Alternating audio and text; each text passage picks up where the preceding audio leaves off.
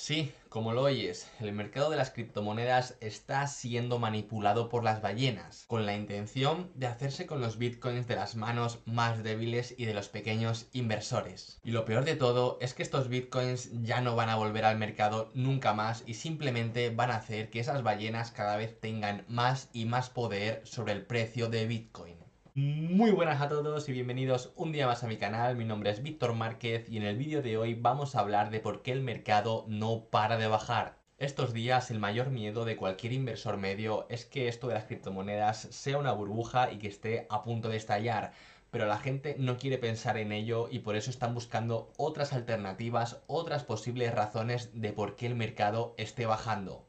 Es por eso que seguramente estos últimos días habréis oído un montón de historias de por qué el mercado está bajando. Seguramente hayáis oído sobre la distribución de Wyckoff y que en base a esta el precio de Bitcoin debe bajar sí o sí.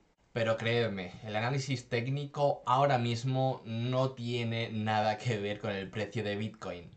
Luego tenemos teorías conspiranoicas alrededor de este post que hizo un usuario en el foro de 4chan donde afirmaba que él trabajaba para una firma china y que estos estaban intentando manipular el precio de Bitcoin. En el post, el usuario afirma que va a haber un nuevo anuncio por parte de China y que su intención es la de bajar el precio de Bitcoin todo lo que pueda antes de las 7 am.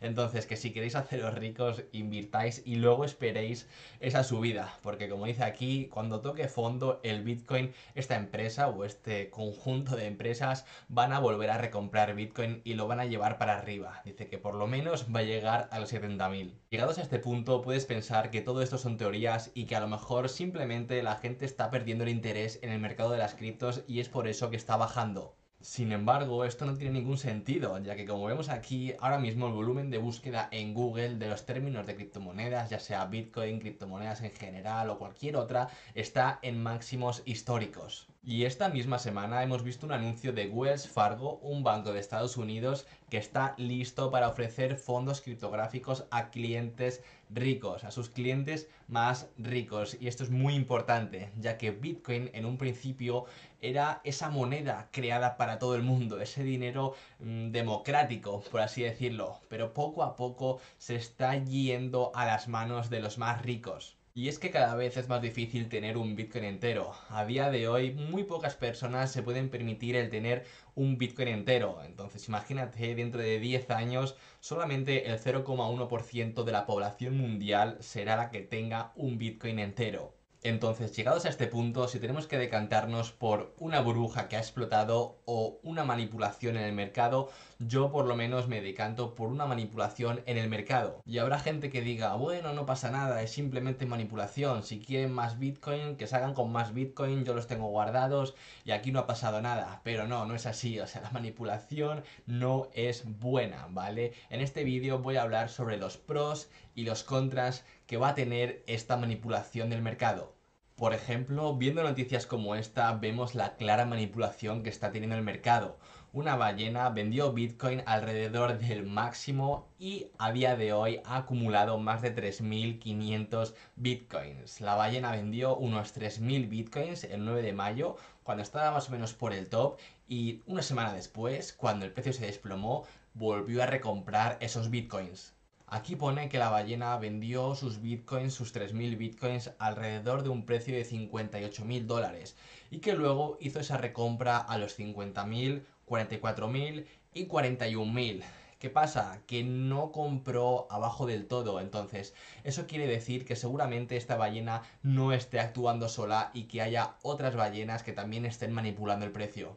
Si nos vamos a la lista de las 100 direcciones más ricas en términos de Bitcoin, podemos ver como casi ninguna tiene más de un 1%, solamente la Cold Wallet de Binance que tiene un 1,44%, seguida de la de Huobi que tiene un 0,74%. Luego tenemos Bitfinex, pero por ejemplo, estas dos carteras no pertenecen a ningún exchange. Luego tenemos OKX y más carteras que no pertenecen a ningún exchange y tienen un total supply, un porcentaje del total supply de entre el 0,4% y 0,5%. Entonces, si solamente una venta de estas carteras puede ser devastadora para el precio de Bitcoin, imagínate si estas ballenas se ponen de acuerdo e intentan manipular el precio todas a la vez. pasa lo que estamos viendo ahora mismo, que el precio baja, luego sube, luego baja, luego sube y la gente se pregunta, ¿qué está pasando? Pues esto está pasando. Entonces, llegados a este punto, está claro que está habiendo una manipulación del mercado, no solamente con estas ballenas, sino también con personajes públicos como pueden ser Elon Musk, Vitalik Buterin, el gobierno de China, etcétera, etcétera. Entonces os preguntaréis, ¿cómo puedo estar invirtiendo mi dinero en un mercado donde solamente unos pocos, como pueden ser estas ballenas, como pueden ser estos personajes públicos, puedan hacer que el precio suba o baje a su gusto? Pues bien, me temo que esto va a seguir pasando año tras año, a no ser que ocurra una cosa, y es que poco a poco empiece a llegar una regularización de las criptomonedas. Y es que en los mercados tradicionales estas manipulaciones se pagan y caro. Como podemos ver, JP Morgan tendrá que pagar 920 millones por manipular los mercados de bonos y metales. Esto ocurre porque los mercados tradicionales están llenos de regularizaciones, entonces en cuanto intentes manipular o manipules algo, te puede caer una multa de este estilo. Llegados a este punto, mucha gente me dirá que ha entrado al mercado cripto justamente por eso, por la falta de regularización, pero serán los mismos que se quejan de que esto está siendo manipulado. Entonces solamente me queda deciros que esto es una relación directa, es decir, cuanto más regularización haya, menos manipulación habrá. Y por el contrario, cuanta menos regularización haya, más manipulación habrá. No existe ningún escenario en el que no haya ni regularización ni manipulación. Si habéis llegado hasta el final del vídeo, solamente me queda deciros que el mercado cripto todavía es muy popular y está en boca de todos alrededor del mundo. Entonces, desde luego, no está acabado, ni mucho menos, simplemente está habiendo este tipo de manipulación, que desgraciadamente, hasta que no llegue una regularización, como os he comentado, se va a seguir dando a lo largo de los años, es decir, va a ser algo natural. Dicho esto, me gustaría saber vuestra opinión acerca de mis teorías conspiranoicas, hacérmela saber en comentarios. Tenéis en pantalla mi canal de Telegram que es totalmente gratuito, tenéis el link en la descripción y en comentario fijado. Y nada más, si os ha gustado el vídeo, darle like, suscribiros si no estáis suscritos para ver más teorías como esta y nos vemos en el siguiente vídeo. ¡Adiós!